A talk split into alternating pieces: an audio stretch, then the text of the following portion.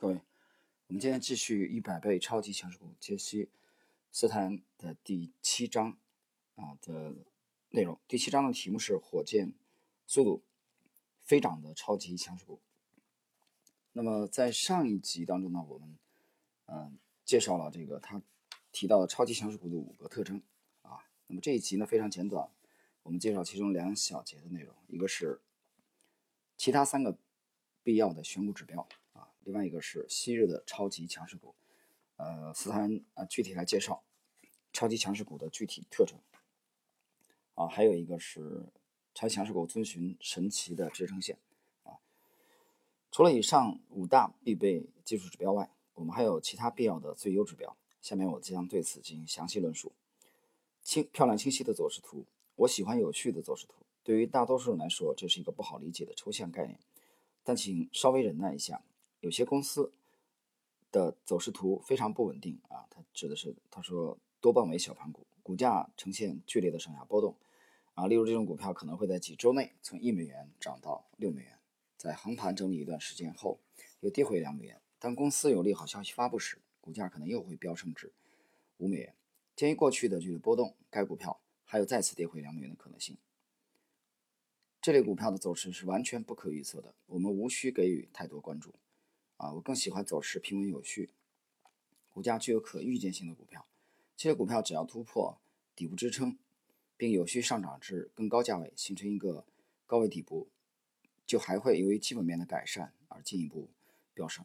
我认为，所谓啊清晰有序的这个走势啊，还包括股价的有序下跌啊。所有股票都有下跌的时候，但我更希望看到股价连续数周逐渐下跌啊，而不是。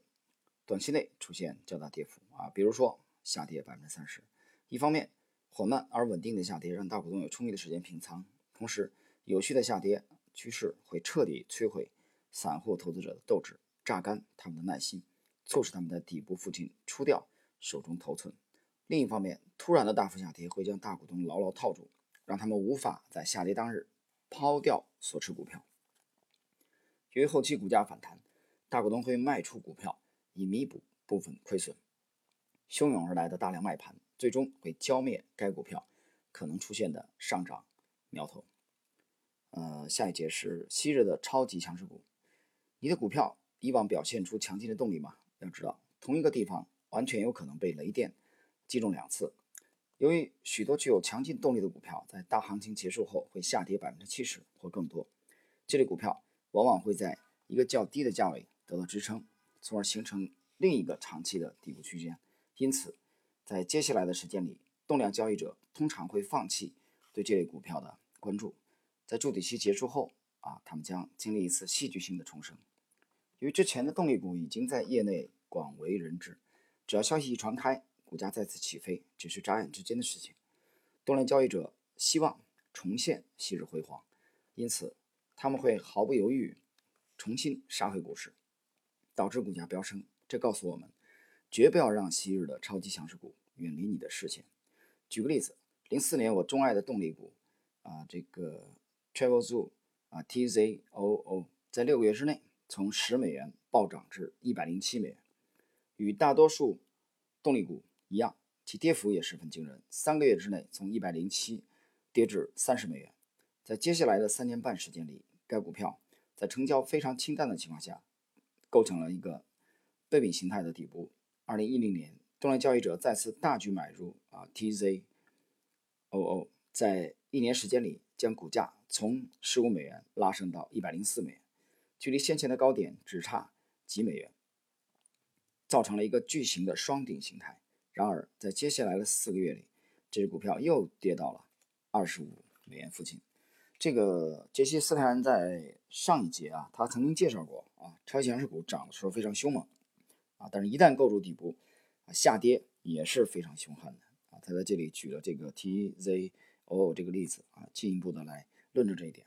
我们看今天呃这一集当中的最后一小节的内容啊，斯泰恩首次提出了他的超级强势股的神奇支撑线，一旦某只股票突破底部。并连续数周呈现交易量放大的趋势，是否就被具备了超级强势股的特征呢？是否从突破底部开始，平均成交量就上升了呢？表现良好的股票也会偶尔跌回关键支撑位。超级强势股万人迷般的终极支撑线或神奇支撑线，往往在十周均线附近。这条线代表股票过去十周的平均价格。许多投资者受到指导是严格使用指数平滑移动平均线对抗移动平均线。在指数平滑移动平均线中，最近的收盘价所占权重较大；而在移动平均线中，所有交易日的收盘价所占的权重是一样的。以我多年的经验来看，我发现啊。移动平均线的效果更好，因此我在本书中采用的是移动平均线。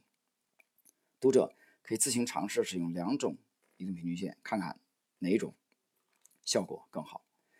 在本书第十二章中，你将看到每隔十到十二周，超级强势股至少会到达神奇支撑线或十周均线一次，要么是向下跌穿，要么是在底部横盘整理，等待向上突破时机。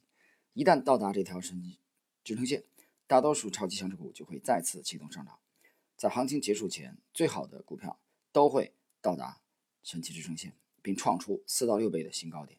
有时候，一只盈利股的神奇支撑线会完全异于十周这个均线，并有可能最终演变成五周啊、二十周或三十周。但通常来说啊，表现最佳的股票的神奇支撑线一般都在十周均线附近。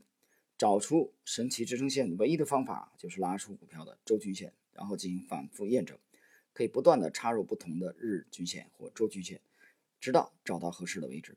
当你发现股价沿着某条趋势线反复向上震荡走高时，那就是神奇支撑线。即使股票成交可能一周都处于这条支撑线下方，我们也希望看到这一周的收盘价刚好处于该支撑线上方。每只股票都有独特的股性。正因如此，它们的神奇支撑线也各有不同。成功的秘诀是调整股票的移动平均线，这是投资者较少用到的却非常独特的方法。大多数投资者所受的教育是研究股票的啊十天、二十天、五十天、两百天均线，或五周、十周、二十周、三十周均线，因为教科书就是这么这么告诉大家的。这是大多数投资者唯一使用的趋势线。但秘诀在于，如果你能找到股票的神奇支撑线。就可以在在这条神秘的支撑线基础上制定买卖点，让自己发一笔小财。在更短的周期内，还有几条能够提供支撑位的移动平均线。大多数投资者会跟踪五天、十天、二十天均线。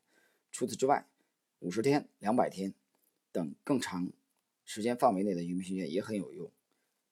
那么更多内容啊，请参与本书的附录部分啊，他还介绍了一个 FTK 股票。是他曾经持有的一只股票，该股票在零七年一整年里啊表现都很不错。